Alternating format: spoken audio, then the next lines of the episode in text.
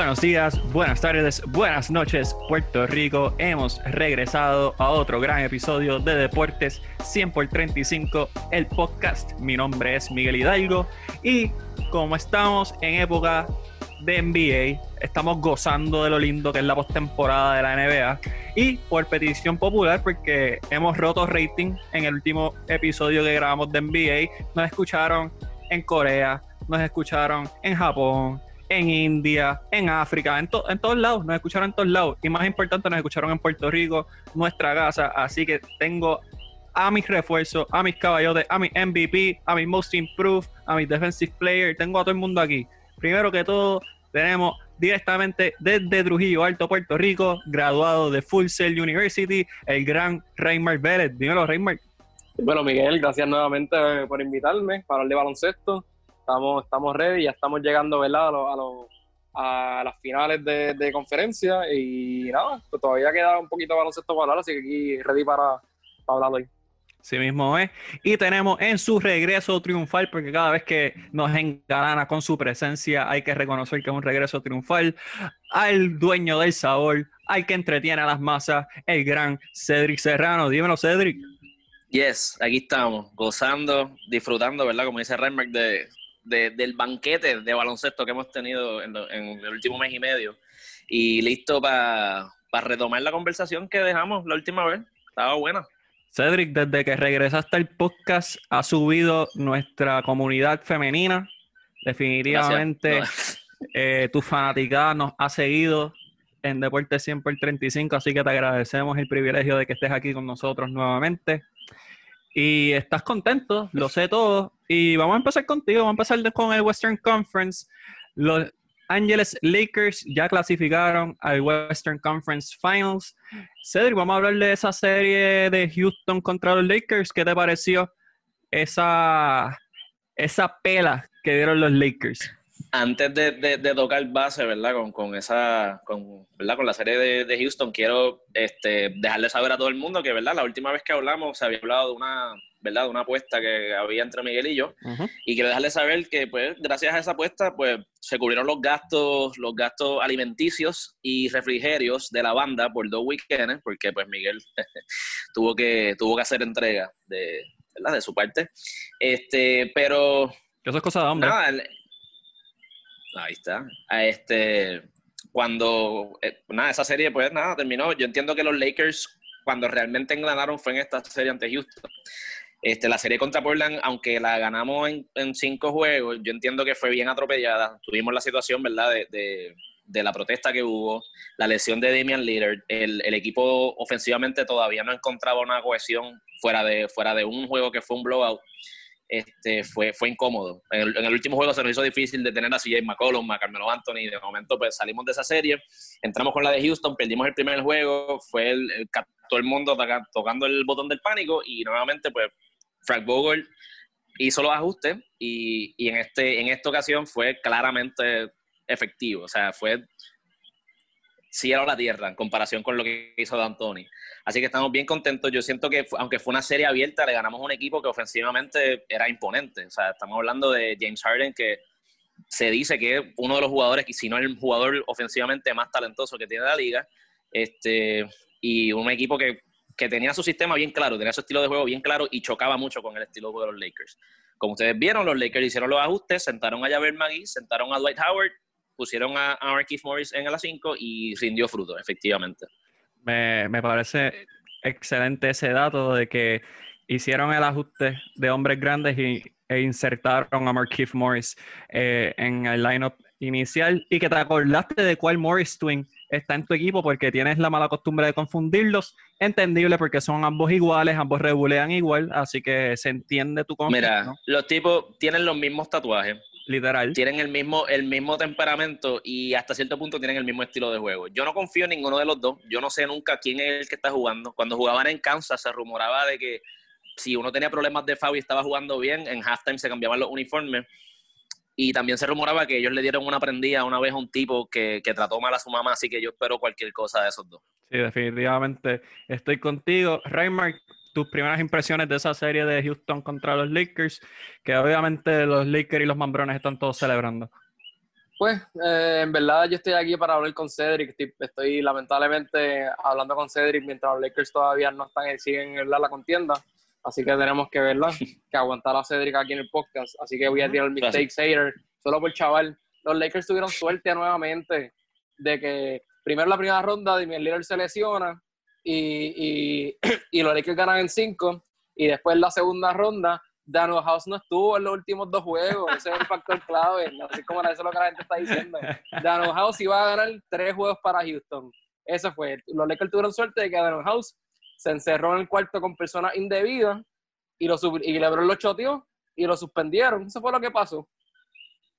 Oye, ustedes, ahora, que, que, mencionamos este, ¿verdad? esta situación tan, o sea, fue, fue impresionante lo de Daniel House. ¿Ustedes no piensan que entonces en este caso, el Houston haber ganado la serie de Oklahoma City, lo único que sirvió fuera para destruir, ¿verdad?, la reputación y el matrimonio de Daniel House. Porque si ellos hubieran perdido ese séptimo juego, todo, todo estuviera bien. Daniel House estuviera en su casita tranquilito y, no pasaba nada de lo que pasó con, ¿verdad?, la situación en la burbuja. Bueno, tal, vez, tal vez iba a interferir en el matrimonio de un jugador de Oklahoma City, quién sabe. Exacto.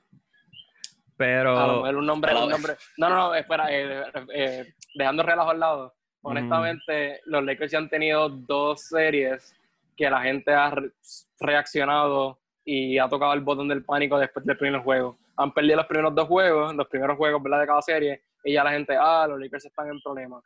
Realmente, yo creo que el problema con Portland, Portland eh, era un equipo estaba cansado, obviamente. O sea, sí era un buen equipo, pero no tenía risa. Yo no veía manera que los Lakers ganaran como que más de seis.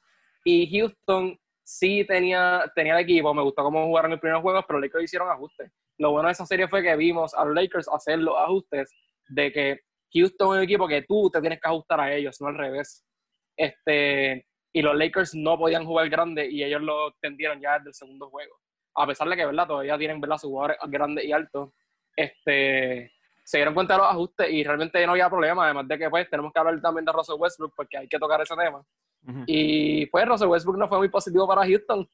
Eh, yo creo que fue más, positivo para fue, muy, fue más positivo para los Lakers que, que, para Houston, así que yo creo que pues, ¿verdad? se fue otro, otra pieza clave para los Lakers, como quien dice. Yo quiero hacer hincapié en algo que mencionan y es ese botón del pánico. Yo creo que contra Portland se podía entender por qué apretar el botón. O sea, un equipo de Portland que venía caliente, que venía en ritmo. Damian Lillard siendo el mejor jugador de la burbuja, se podía entender. Contra Houston no me pasó por la mente en ningún momento que Houston iba a ganar. Small ball no es efectivo con las piezas que tienen y mucho menos un equipo que tiene a Russell Westbrook como uno de sus dos mejores jugadores tiene la oportunidad de derrotar a un equipo que tiene a dos de los mejores cinco jugadores del mundo. Así que definitivamente Houston hizo más de lo que debía. Bueno, se tuvieron que fastidiar con Oklahoma City que solo tiene un Chris Paul. No veía ningún tipo de oportunidad contra alguien como LeBron James y Anthony Davis, que lució sumamente bien en, en esa serie. O sea, vemos a un Anthony Davis que está promediando 28 puntos y 10 rebotes en esta burbuja, mientras que LeBron James 26 puntos, 10 rebotes y 8 asistencias. Así que ambos están jugando el basquetbol que se esperaba de ellos, pero, pero, eh, hay mucho que desear del, del resto del equipo. Playoff Rondo existe, pero Playoff Rondo solamente no puede. Eh, Kuzma, bien, gracias. O sea, de ser una persona que todo el mundo decía que estaba a la par con un Jalen Brown, por utilizar un ejemplo, pues ya esa discusión yo creo que ya se, se acostó a dormir. Así que definitivamente los Lakers, aunque están luciendo sumamente bien por sus dos cañones grandes, todavía tienen grandes interrogantes y se van a estar enfrentando a uno de dos equipos que están sumamente incómodos, son equipos sumamente difíciles. Se supone que fueran ya los Clippers, pero ya que ellos no saben cerrar series, pues tenemos que hablar de lo que ha sido Denver y Los Angeles Clippers. Cedric siempre ha dicho que los Clippers son el equipo B, no importa quién esté en ese, en ese roster, mientras que Denver aparentemente le gusta irse abajo 3 a 1 para entonces empezar a jugar baloncesto. Así que, Reimer, dame tus primeras impresiones de, ese, de esa serie Denver y los Clippers. Y al final de todo me dices quién tú crees que va a terminar ganando de mañana. Pues mira, eh, se esperaba, ¿verdad?, que los Clippers ganaran esta serie 5 o 6 juegos máximo. Este, yo la tenía en 6 juegos, pero realmente lo, yo creo que lo primero que tenemos que hablar en esta serie es el problema que están teniendo los Clippers. Este, yo me gustaría darle el crédito a Denver y sí se merece el crédito estar abajo por mucho y de momento como que ganar los juegos, ¿verdad? Estos últimos dos juegos. Pero los Clippers no han hecho un buen trabajo, mano. Como que, y yo no sé si es la presión, yo no sé, yo no sé qué es el pensamiento que tienen los Clippers, que en papel son el mejor equipo, realmente no lo estamos viendo. Ellos jugaron contra Dallas, que para mí Dallas sí era uno de los mejores equipos, para mí Dallas era mejor equipo que Denver y que Utah, por lo menos con, cómo jugaron en la primera ronda. Este, y Denver, tuve a Denver perdiendo contra Utah, que literalmente pasa en siete juegos a un tiro. O sea, ellos estuvieron a un tiro de eliminarse. Y ahora de momento están en juego 7 contra los Clippers. Así que los dos equipos para mí han sido inconsistentes. Este, Denver ha hecho un tremendo trabajo en la, en, la, en la, última mitad, en estos últimos dos juegos y en estas dos series realmente. Pero no sabría decirte si es más, y ustedes me dirán si es más que los Clippers están choqueando, como quien dice, o que Denver está jugando bien. Porque el equipo que tienen los Clippers no es para perder la serie en siete juegos y mucho menos llegar a siete juegos. Cedric, voy a darte el espacio para que des tus impresiones de Clippers y Denver. Adelante. Mira, yo eh, me gusta este tema porque creo que es la primera vez que puedo estar de acuerdo con Reinmark en odiar o tirarle la mala a un equipo de Los Ángeles. En este caso, pues el equipo B de los Clippers, como a mí me gusta decirle, el equipo del parking del Staples Center. Eh, mano, yo creo que es una combinación de, de los Clippers haciendo un choke job y Denver también, que está, ya estaba acostumbrado a estar en esta posición, quizás vienen con, con ese mismo ritmo que, que, tuvo Portland al final de, de, de, los playing games, que ya venían calientes, estaban preparados, estaban, estaban listos para jugar bajo presión y, y les ha funcionado. Eh, yo no, no quiero ser, para mí Doc Rivers es uno de los mejores coaches de la NBA, pero en estos días he estado viendo, ¿verdad? Recurrentemente pasadas series en la que él ha estado en esta misma posición y ha perdido, una ha perdido la, la, ventaja de la serie. Este, así mismo, así de, que me recuerda así mismo, ahora mismo en el 2010 contra, contra los Lakers estuvieron arriba 3-2, perdieron los últimos dos juegos. En el 2015 o 16 que estuvieron contra Houston, estaban ganando 3-1 la serie y perdieron la serie 4-3. Eh, y estuvieron ganando, creo que estaban dando una pela en el último juego y, y en el quinto juego y lo perdieron y eso fue un debacle también con el equipo de verdad, el Lob City Clippers, que pues, eso es otro debacle más. Así que no sé si esto sea también quizás un problema que tiene Doc Rivers en motivar a sus jugadores cuando tienen un, un equipo contra la pared. Hay, hay, hay, muchos problemas. También, como dijo Reinmark, este equipo de los Clippers es un equipo que actúa como si yo hubiera ganado. Es un equipo que saca pecho, es un equipo que, que, que habla mucho y está bien porque tiene su actitud, pero es un equipo que no ha logrado nada. Fue, aparte de, afuera de Kawhi Leonard, ¿quién, ¿quién ha hecho algo grande en su carrera ahí? Aparte de los 17 premios de Six Man que tiene Lou Williams. Y creo que tienen, tienen un, una tarea bastante fuerte este séptimo juego contra Denver. Denver es un equipo que ahora mismo no tiene nada que perder. Jokic está luciendo como el mejor jugador en la serie. Lo que le está haciendo a Ivica Subach y a Montresor debería ser un delito. Y los Clippers tienen mucho que resolver en, en este séptimo juego.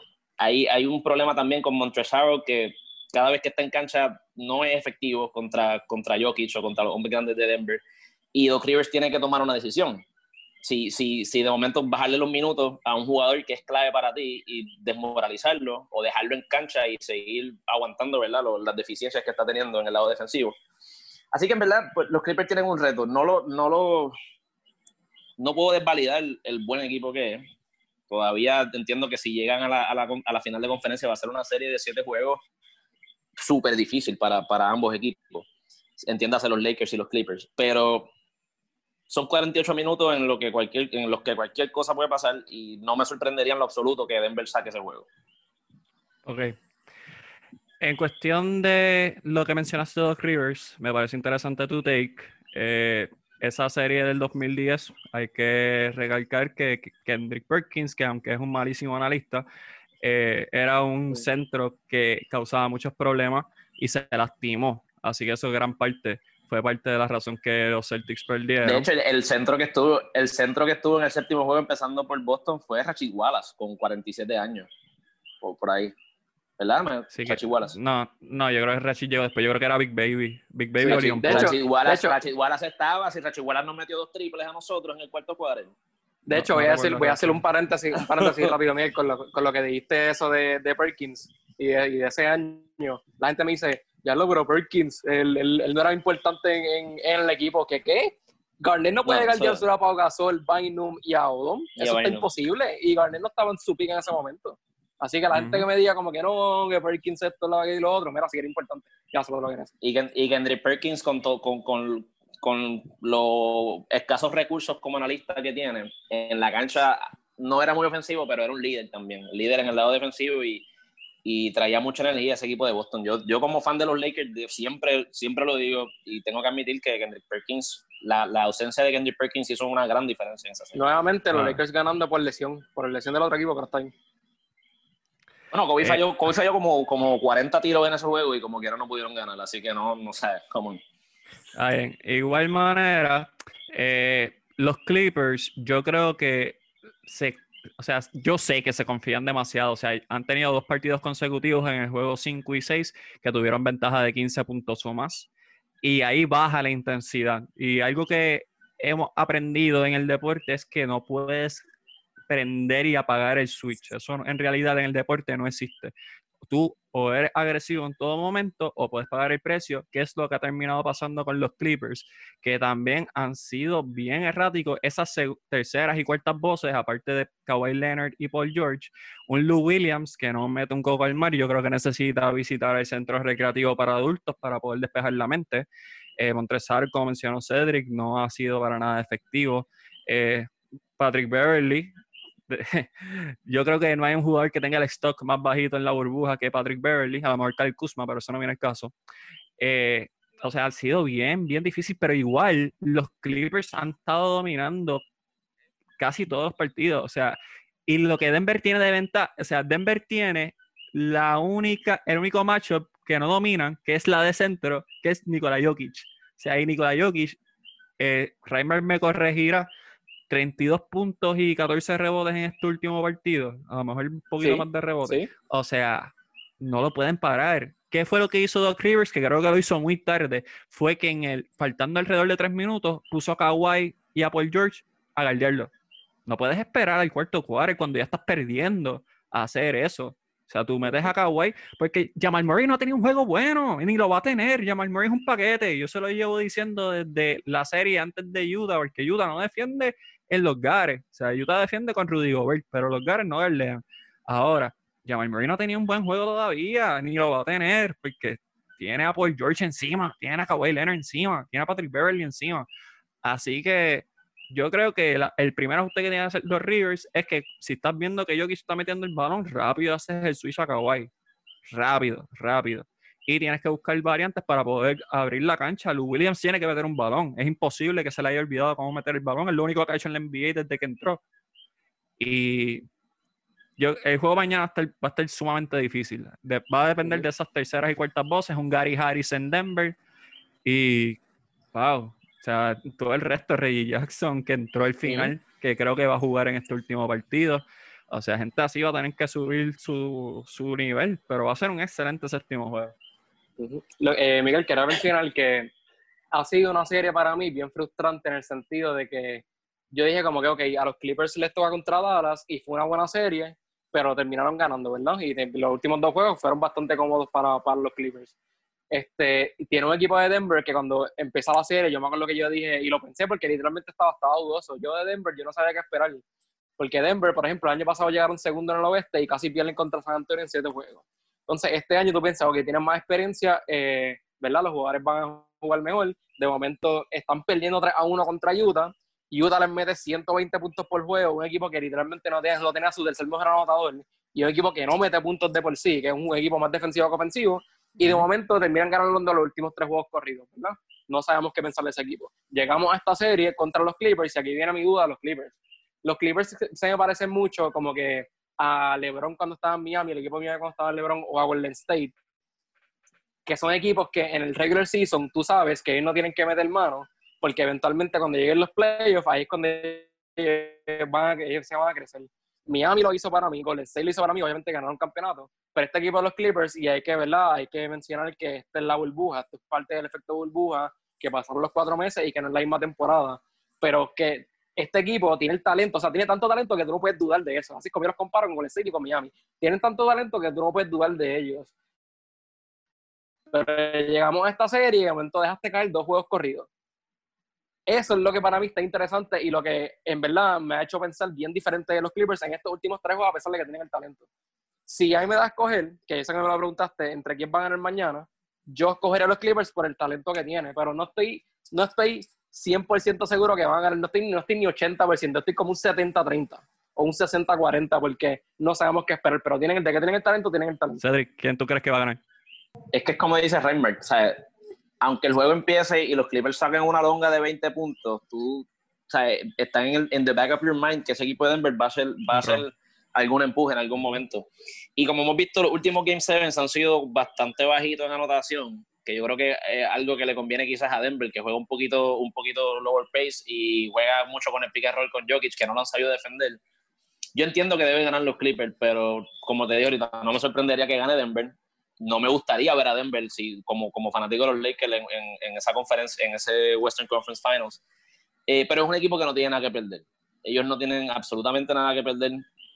Si los Clippers van a tener la presión, como dijo Jokic. Así que, no, como dijo Reimer, no puedo, no puedo decirte certeramente quién va a ganar.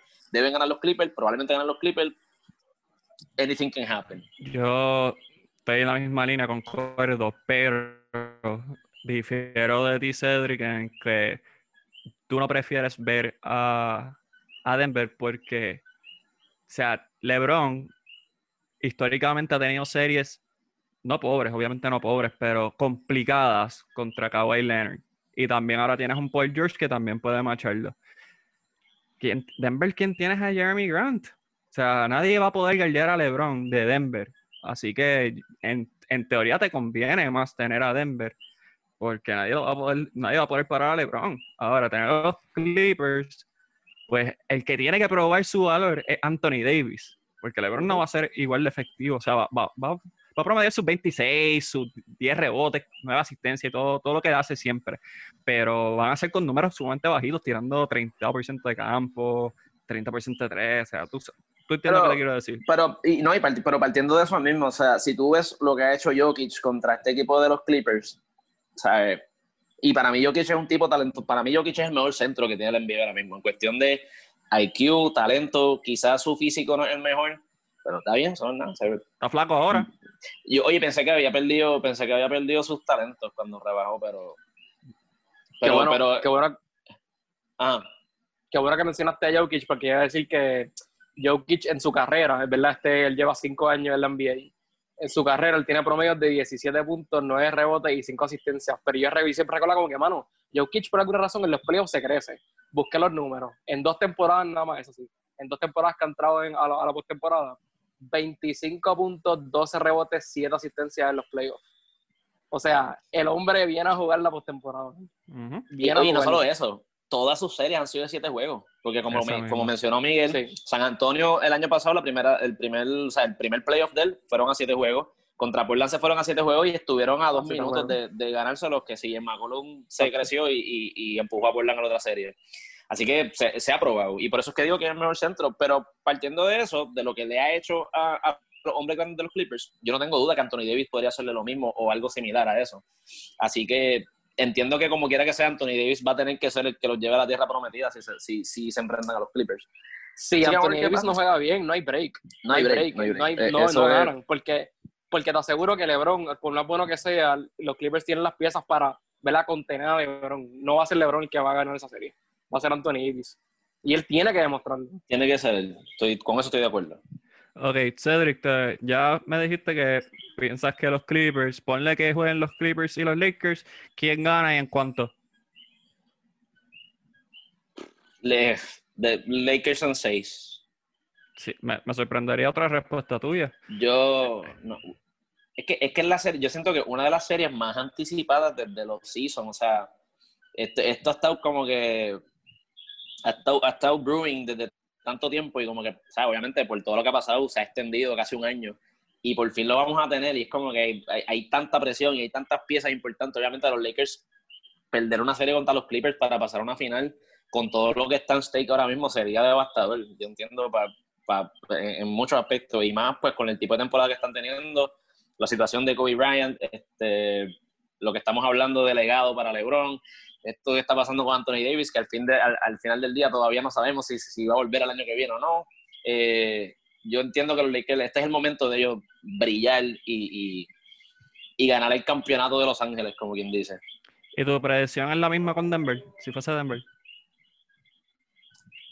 Yo creo que Denver puede, puede, podría llegar a seis juegos. Yo entiendo que los Lakers lo podrían limpiar en cinco. No, no creo que, que, tengan ese issue de perder el sentido de urgencia como han hecho los Clippers, como ha hecho Utah.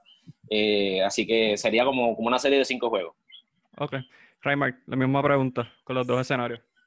Uf, en verdad me cogiste con la pregunta. No pensaba dar predicción, no, no tenía en mente eso ahí, pero... Bueno, es que, los, Clippers los, Clippers nos dañaron el programa porque se supone que los Clippers ya hubiesen acabado esto y nosotros poder hacer una previa completa dos veces. Dos veces. gracias, Doc Rivers.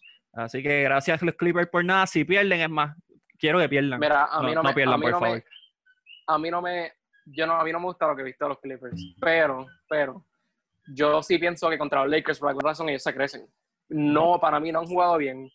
Sí pienso que tienen el mejor talento. No me gusta cómo están jugando ahora mismo en una situación normal, si estuvieran jugando lo normal, yo cogería a los Clippers en 6. Y eso era lo que yo siempre tenía en la mente. Pero, pero, voy a coger a los Clippers en 7 y estoy así de coger a los Lakers. Así. Clippers en 7, eso va a ser Clippers en 7 y el, juego 7 se va a ir overtime y va a ser un juego bien estresante.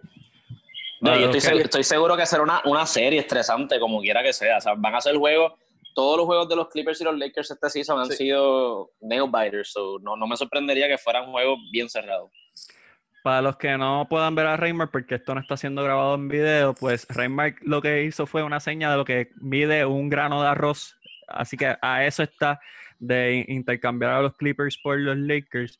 ¿Y tu predicción es la misma si fuese Denver, Raymar? Si fuese Denver, no. Si fuese Denver, yo escogería a los Lakers en 6. En 6. Ok. Yo en mi caso, si fuese Denver, en 5. O sea, la serie se acaba en 5. Sin duda, LeBron va a tener un par y cuidado si no tiene una serie histórica de 36 puntos, 12 rebotes y 6 asistencias.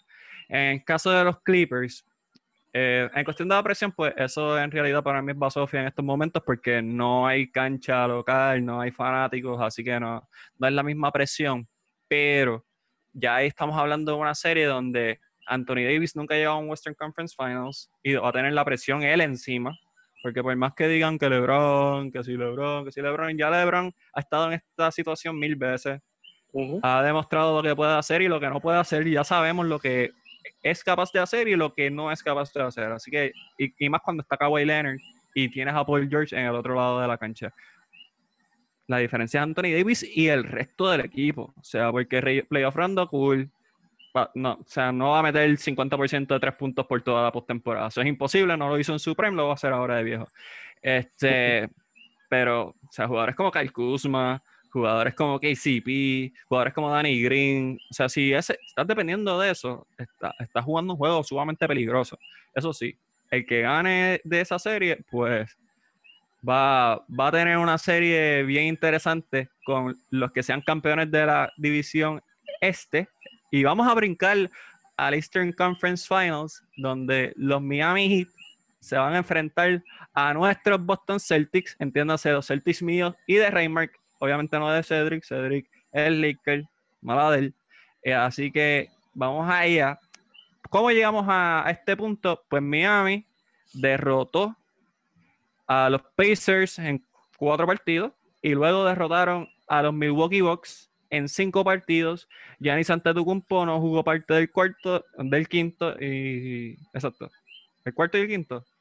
Ustedes entienden, no jugó dos juegos. Pero igual Miami era el mejor equipo. Definitivamente hizo los ajustes necesarios.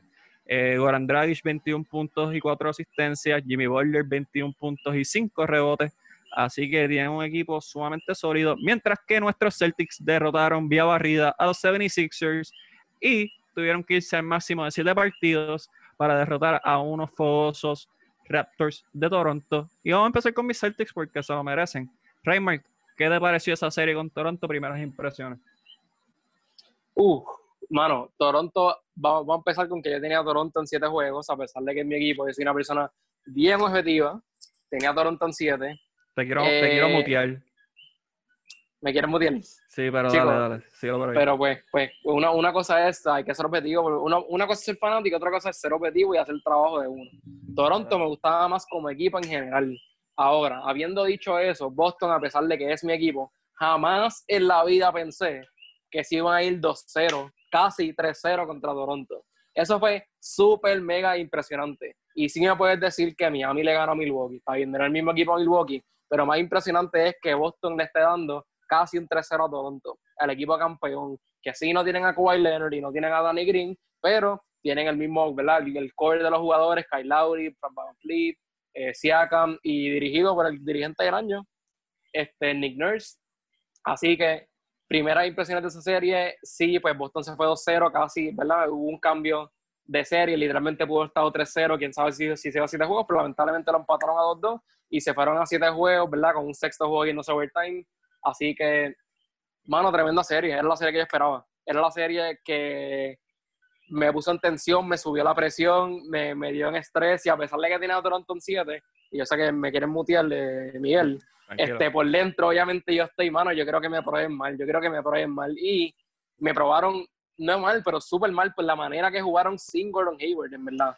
Fue tremenda serie. Algo que hay que mencionar de Boston es que ha sido el equipo más consistente en la, en la temporada y en la postemporada. Eh, es el único equipo, es el equipo con mejor defensa en la postemporada. Están dejando en, nueve, en 11 juegos de postemporada a equipos en los 100 puntos, literalmente 100 puntos lo que le están promediando a Boston.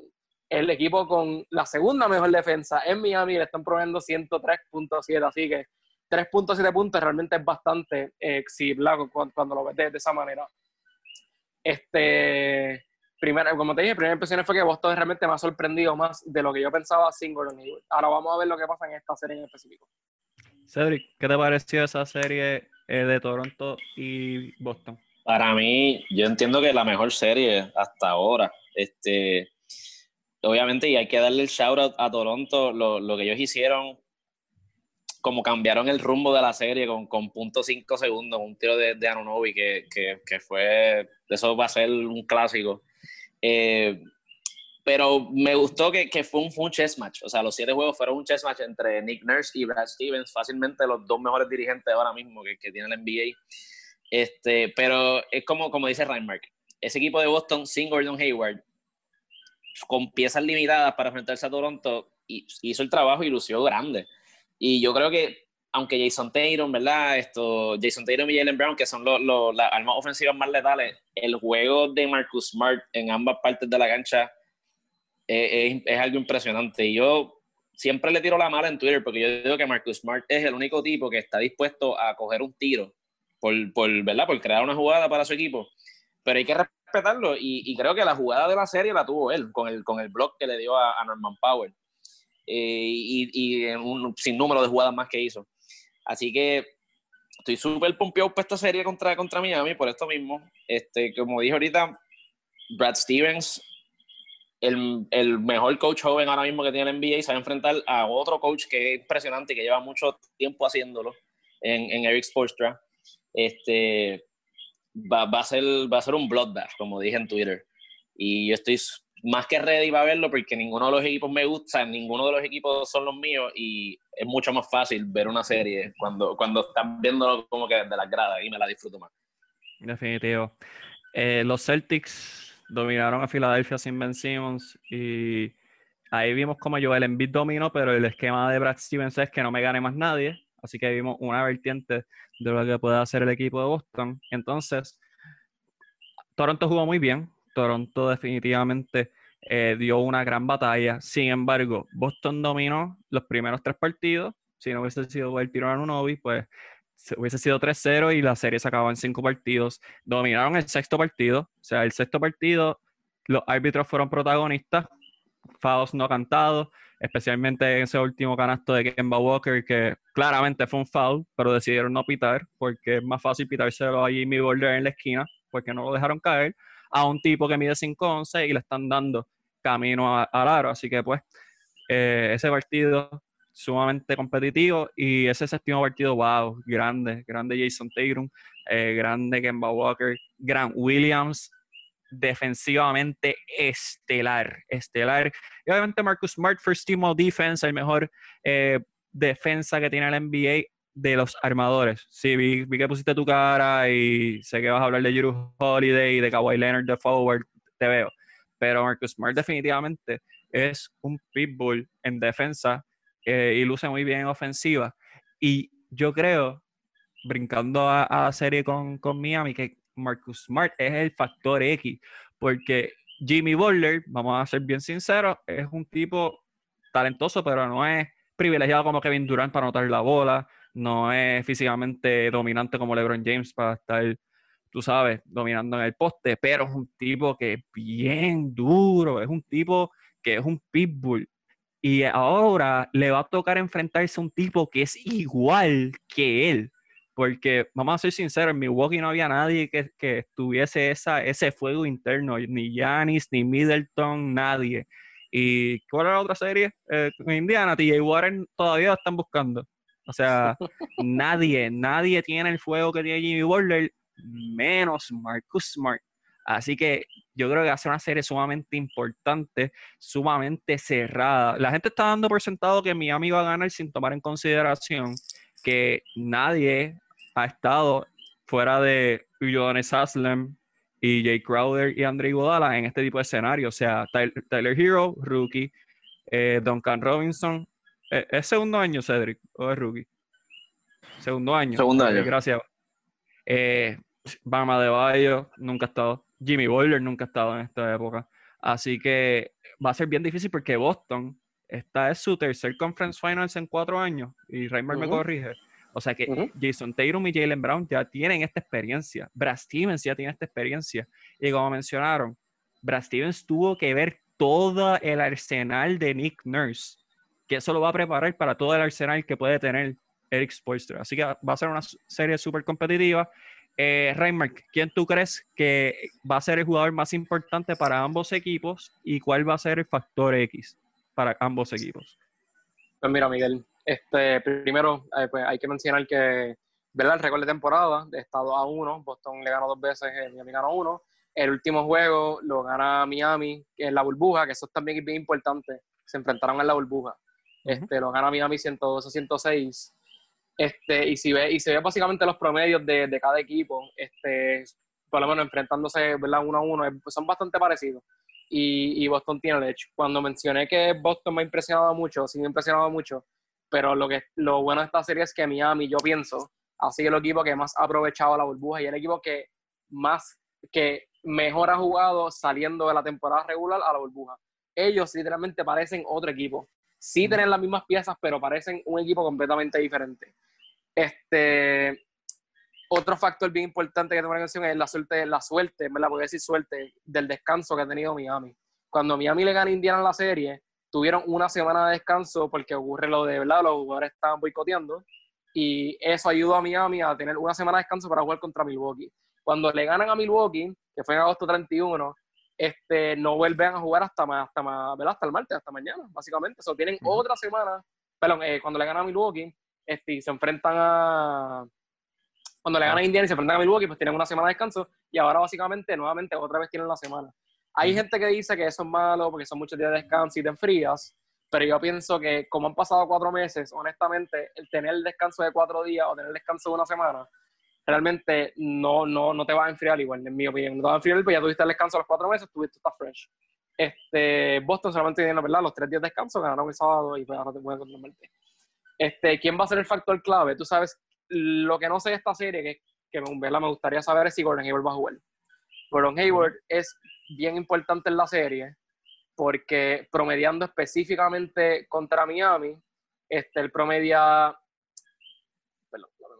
promedia 12 eh, puntitos, que realmente no son 12 puntos, no, perdón. Este, perdón, promedia en la, en la, temporada regular promedia 22 puntos. Jalen Brown y Gordon Hayward son los dos jugadores que le promedian 20 puntos a Miami. Eso obviamente tiene mucho que ver porque ahora mismo Boston, a pesar de que está jugando bien como equipo, ofensivamente necesitan a alguien como Gordon Hayward y a que están jugando bien sin él, es una persona que saliendo del banco es, ¿verdad? Es, vale mucho, este, lo necesitan. Este, Yo creo que Boston, la pieza clave, aunque no gran para mí, va a ser Gordon Hayward si juega. La pieza clave para Miami tiene que ser Jimmy Butler. Yo diría que van a De Bayo, porque pues Boston no tiene nadie para defender a De Bayo. Pero a De Bayo, honestamente, ofensivamente no hay alguien que te va a meter 30 puntos. A De Bayo te mete los 20 puntos de él, los 15 puntos, y te hace más en los pases y en la defensa.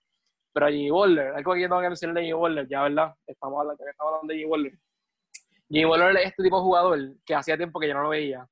Él no es una superestrella, él es una estrella. Superestrella se cuenta con los dedos de las manos, ¿verdad? Como quien dice. Él para mí es una estrella, pero él tiene el impacto de una superestrella. Él tiene el impacto de la manera que él juega, tú sabes que él quiere ganar, tú sabes que él es business. A él le preguntaron, ¿tú vas a traer a tu familia? No, yo no voy a traer a mi familia en la burbuja porque esto es un trabajo, esto no, es, esto no son vacaciones a ese nivel.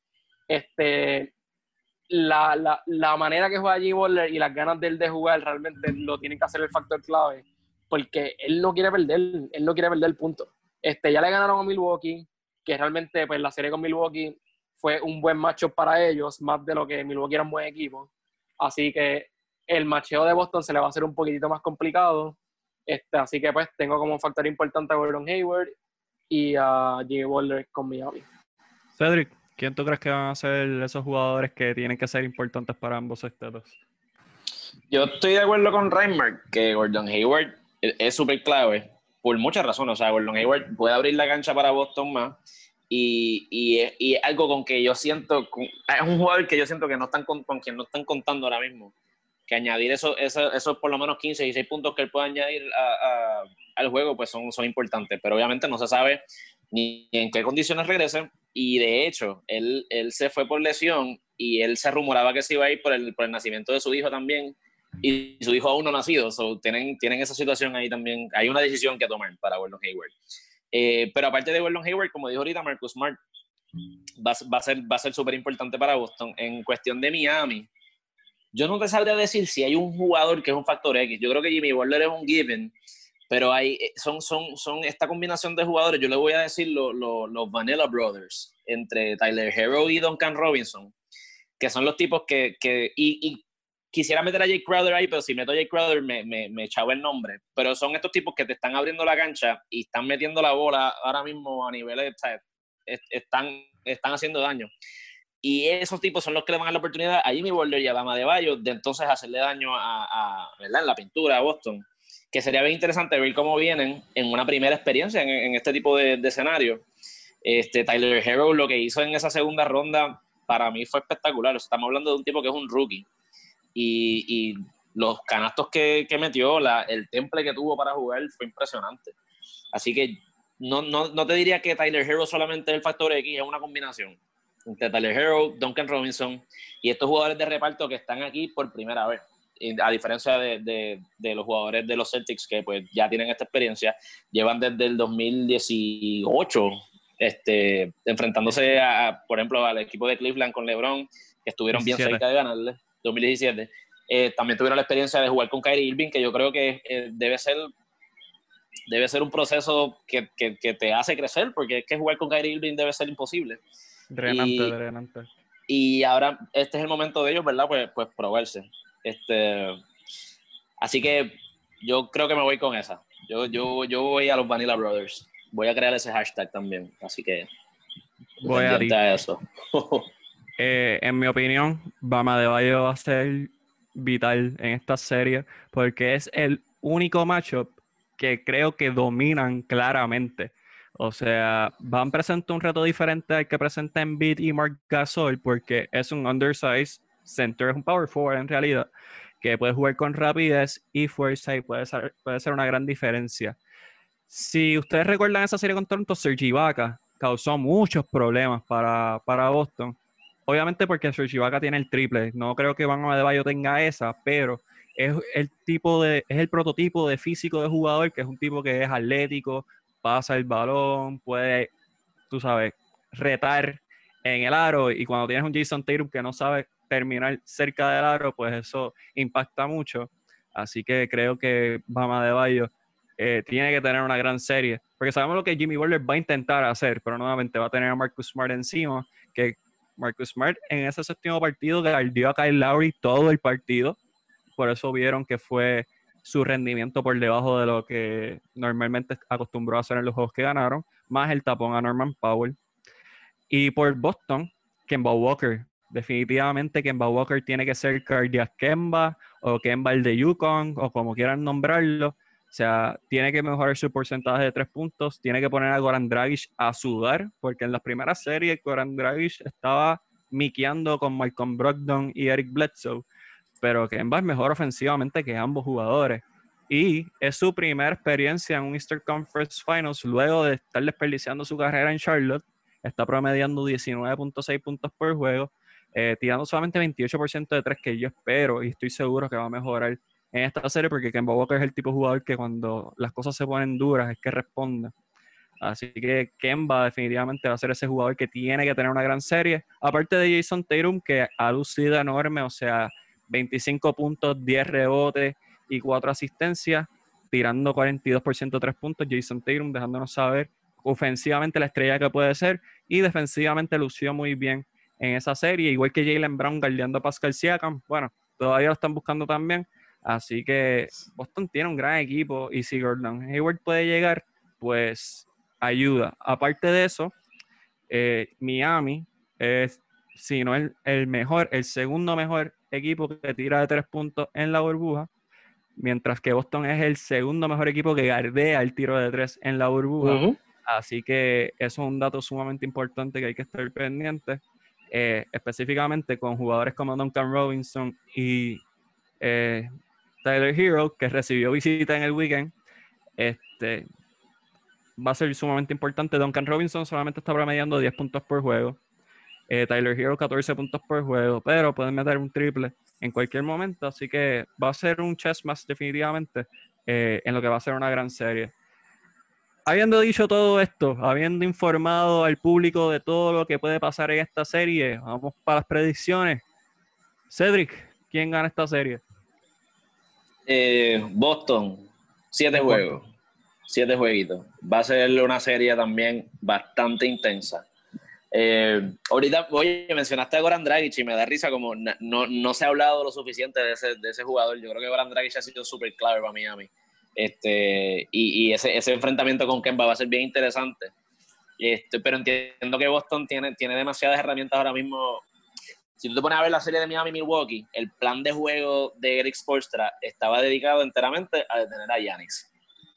Y, aunque obviamente Jason Taylor, no estoy diciendo que Jason Taylor, Miguel Brown y, y compañía son mejores que Giannis Antetokounmpo, pero son tipos que tienen recursos y son muchos, o sea, son, eh, son, son es un three-headed monster básicamente. Así que, pues obviamente Eric Spoelstra va a tener las manos llenas en el lado defensivo, tiene las herramientas para detenerlo, pero este equipo tienen, tienen muchas más respuestas ofensivas que Milwaukee. Así que Boston le, entiendo que, que, que, debe dominar la serie en ese aspecto, pero va a ser una serie difícil. O sea, Jimmy Butler es un tipo que no es una superestrella, como usted dice, no es un tipo habilidoso, pero es un tipo que juega tan y tan duro que tú estar en el mismo equipo con él eleva, no solo eleva tu nivel de juego, pero eleva tu, tu deseo por ganar. va, a ser, va a ser una serie espectacular. Yo me la voy a disfrutar un montón. Cedric, ¿cuántas técnicas en esta serie? Eh, ¿Cuánto es el límite? Sí, sí, ahí. ¿En qué momento los árbitros dicen no vamos a pitar más técnica? Se suspende el juego. Pues yo creo que por ahí más o menos. Over under 5. Yo, yo no, digo, espérate, no, no, no, no. over under 10. Yo digo que sí, yo digo, yo, mm, yo, yo me tiro el over ahí. En 10, over si de se 10. Va, si, se va a siete, si se va a 7 juegos, yo me, yo me quedaría en 10. Yo me okay. quedaría en 10. Ok, gracias. eh, Raymark, predicciones. Ah. Bueno, yo sé que Hayward no va a jugar el primer juego, pero se asume que va a jugar, ¿verdad? Puede ser el segundo o el tercer juego. Yo necesito que Boston tire mejor de tres, como Miguel dijo. Por alguna razón nosotros pensamos que Boston, ¿verdad? Tiene, tiene sus tiradores de tres, pero si miras los porcentajes de lo que están haciendo en la burbuja, Tatum es el único que está sobresaliendo en la línea de tres, el único. Está tirando uh -huh. 41%. Tiene a Jalen Brown tirando 30%, Kemba tirando 28%, Marcus Smart tirando 34%, como que realmente eh, tienen que mejorar ese, ese, ese, ¿verdad? ese juego de tres. Ahora, como les dije anteriormente, Boston ha sido el mejor equipo defensivo, confío mucho en su defensa. Este, creo que pueden defender mejor a Miami, por lo menos el que un equipo que tira mucho de tres, que a Toronto. Como que además de que, además de que Miami, además de que Boston defiende bien el tiro de tres, es el mejor equipo defendiendo en transición. So, realmente Boston tiene la defensa para parar. Vamos a ver qué pasa con Adebayo, porque Adebayo, como te dije, no es un buen tirador y creo que eso les va a afectar. Adebayo va a jugar más el pasando que, que tirando de afuera. A Boston le conviene que él, ¿verdad? Que, que, él, que tire la yompa. Va a ser una serie bien reñida. Voy a asumir que Hayward va a jugar y que Boston va a mejorar su tiro de tres, pero voy a coger a Boston en siete. Okay, y es lo mismito que Lakers y Clippers. Si juegan, estoy a nada de coger a Miami. So, tengo que ver, ¿verdad? Como, como todavía, todavía estoy sujeto a cambio, ¿verdad? Hasta que empiece la serie. Eh, sí, bueno, el podcast va a salir esta mañana, hoy martes, que lo deben estar escuchando, así que, pues, ya está. Si cambia de opinión, pues, pues me lo van a ver en Twitter. Lo van a ver en Twitter. Eh, quiero eh, corregir un dato que di, porque nosotros no somos como, no, vamos a ser como los de allá diciendo disparates, no, no, tenemos que ser responsables. ahora mismo los hits están tercero en los playoffs en porcentaje de tres puntos, tirando 38%, mientras que Boston en los playoffs está primero en defensa contra la línea de tres puntos, solamente permitiendo un 30%. Así que quería, quería hacer ese hincapié y mencionarlo. Eh, yo tengo a Boston en 6. Yo creo que Toronto tenía una ventaja en Kyle Lowry, que es un point guard sumamente físico, y él se aprovechaba de Kemba, y Kemba defendió muy bien. O sea, Kemba para sus recursos físicos defendió muy bien. O sea, él, hizo lo que podía. Yo no creo que Goran Dragic tenga ese tipo de agresividad que tiene este Kyle Lowry en la pintura. Habiendo dicho esto, eh, creo que Boston ofensivamente va a mejorar, específicamente Kemba. Eh, Jalen no creo que vaya a seguir tirando después de nueve canastos de tres fallados consecutivos, va a seguir tirando de tres. Creo que va a ser muy agresivo eh, en la pintura y más, sabiendo que no hay tanto shot blocker como, tenía Toronto, o sea, solamente estaban a Debayo, después entra quién, Myers Leonard, que es el cheerleader más alto en la historia del NBA. Eh, así que... ¿Qué no está jugando? Me están poniendo más a Olinick que a, que a, Myers Leonard. Y hablando de jugadores jóvenes, ahora que menciona eso, creo que Romeo Lanford va a tener una serie o un papel bien importante en esta serie, porque Romeo Lanford es un jugador sumamente defensivo y va a estar probablemente va a estar persiguiendo a jugadores como Tyler Hero y Duncan Robinson. Y también hay que estar pendiente a Robert Williams, que es un jugador sumamente atlético, que lució muy bien en los minutos que parió con Gasol, eh, que relevaba a Daniel Tice. Y Grant Williams, pues también físicamente hay seis foul ahí para repartir y es un jugador sumamente inteligente. Así que va a ser una serie sumamente competitiva. Yo tengo por lo menos una pelea esa es mi predicción. Una pelea. Y normalmente diría que Jimmy, diría que Jimmy Butler y Marcus Smart van a ser los partícipes, pero yo creo que Jimmy Butler es un poquito más inteligente, un poquito, para no dejarse votar de un partido en unas en Eastern Conference Finals. Pero yo, yo, tengo mi yo tengo mi predicción de pelea. Okay. Yo, yo, yo en alguno de estos juegos, Goran Dragic y Marcus Smart no se van a ir a las manos, pero, pero va, va a pasar algo ahí. Goran Dragic y Marcus Smart. Y la otra va a ser Jay Crowder y Jalen Brown. Mm. Ahí te la dejo. No sé, porque Jay y Jalen tienen relación por el Jay, haber jugado en, en, Boston, así que. Por, lo, por, por, lo tanto, por lo tanto, los panas pelean más que cualquier otra persona. va a pasar. Así que tengo esas dos, esas son mis. Si se dan, pues no sé si me gano 25 pesos más, Miguel, eso lo podemos No, porque ya, ya tengo una apuesta con Daniel González que él va a Miami y, yo voy a Boston. No vamos a decirle los detalles de la apuesta, simplemente esperen un, un gran proyecto de parte de nosotros cuando ganemos. O sea, obviamente Deporte 100 por La gente tiene que saber que las apuestas aquí en Deporte 100 por 35 son humildes. Y se pagan. No pasan de 25 pesos porque se pagan, pero oye, competitivos, pero somos amigos ante todo y, ¿verdad? Pues velamos, velamos por los intereses de cada uno. Claro, aparte de que pues no generamos dinero como los influencers que quieren darle trabajo gratis a, interns, así que pero eso no viene el caso. Punto es que vamos a tener una serie sumamente competitiva en ambas ramas. Eh, espero que los Clippers hagan lo que tengan que hacer, pero si tenemos Denver contra los Lakers, igual va a ser una serie competitiva. Espérennos en la previa de la final. les dimos primera ronda, les vamos a- le dimos Eastern Conference Finals, le vamos a dar la final. O sea, esperen de nosotros. O sea, Deportes 100 por 35, la página más escuchada en Puerto Rico. Cedric, obviamente ya levantaron todas las restricciones, así que puedes volver a tu fiel público donde te pueden seguir. Bueno, no todas, pero vamos allá. Eh, puedes seguirnos en Ruta Alterna Music en Instagram y en Facebook. Estamos ya poco a poco, ¿verdad? Pues volviendo a la ruta de, de- del vacilón y la música. Este sábado estamos en Gurabo, en Punto Verde del Fresco. Ahorita tiro la broma ahí para que Miguel le dé share. Ya estamos por ahí tocando y vacilando, así que después de que lleves tu mascarilla y tus ganas de pasarla bien, Wanda no va a molestar. Así como mascarilla siempre. ¿Y dónde te pueden seguir en Twitter para seguir tu experto análisis? Y de- Twitter. antes, de que, antes de que digas tu Twitter, Deporte 100 por 35 no se responsabiliza por las expresiones vertidas por Cedric Serrano. Así que continúa. Ya, Chelo, me, me hiciste ver como una persona bien, bien peligrosa. No, mis tweets son, son, son familiares, son buenos. Eh, Cedric Iván en Twitter, ahí, como dice Miguel, estamos hablando de todo, estamos discutiendo todos los temas, deportes, no deportes, y la pasamos bien, la pasamos bien. Cedric sigue, sigue cantando y titeando que, como dijo Miguel al principio del podcast, el, eh, la fanaticada femenina ha aumentado en el podcast por, por, tu, por tu voz y por, Mira, y por tu yo- escrito, por tu poesía. Hay, hay, que, hay que hacer lo que hay que hacer en esta vida, y, y nosotros estamos puestos, ¿verdad?, para echar esto para adelante, mano, y seguir informando a la gente, pero también entreteniéndolos y haciéndolos sentir especial. So, hay que, hay que, hay que usar los recursos.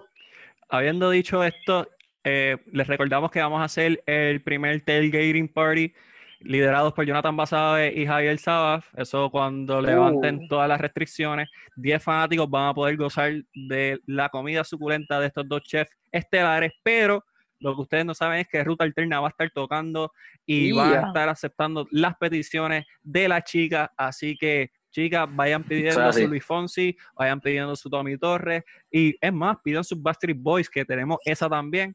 No sé, yo no soy nada de- del grupo, así que yo no sé si cantan en inglés, pero Cedric es versátil, yo sé que puede. Lo hacemos, Raymark, lo hacemos, lo hacemos. Raymark, ¿dónde te puede seguir el público que está buscando informarse del baloncesto y del fútbol y de cualquier otro deporte?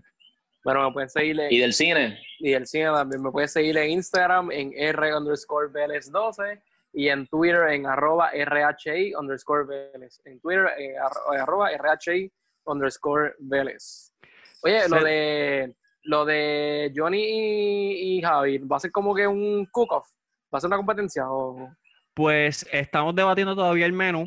El menú todavía se está Mm. debatiendo, pero va a ser una competencia sumamente reñida. Ya tenemos a Sacha Acosta, que va a ser una de las jueces y panelistas. Uh.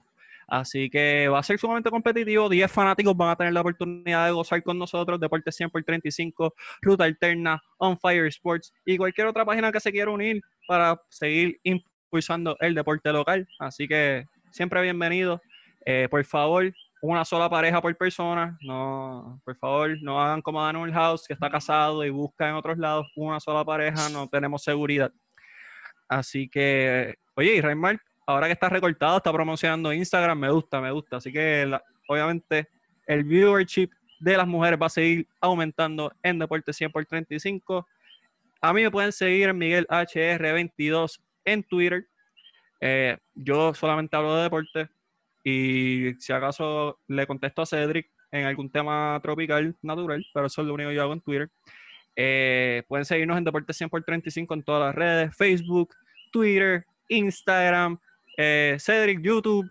Nos pueden escuchar en Spotify, Apple, SoundCloud. Mira, tú pon Deporte 100 por 35 en. Google y te va a aparecer. Y pura grasa podcast en la casa también, no lo dejen. No, no, oye, eso voy. Sigan a Pura Grasa Podcast de nuestro productor, el internacional, el más querido, el cuarto bate, Jonathan Basabe. Dicho sea de paso, quiero decirles a ustedes que Basabe tiene un proyectito pronto con nosotros que va a venir bien bueno. No les voy a dar detalles porque no les podemos dar primicia, pero viene duro ese proyectito. Así que, Gorillo, disfruten. Miguel. Dímelo.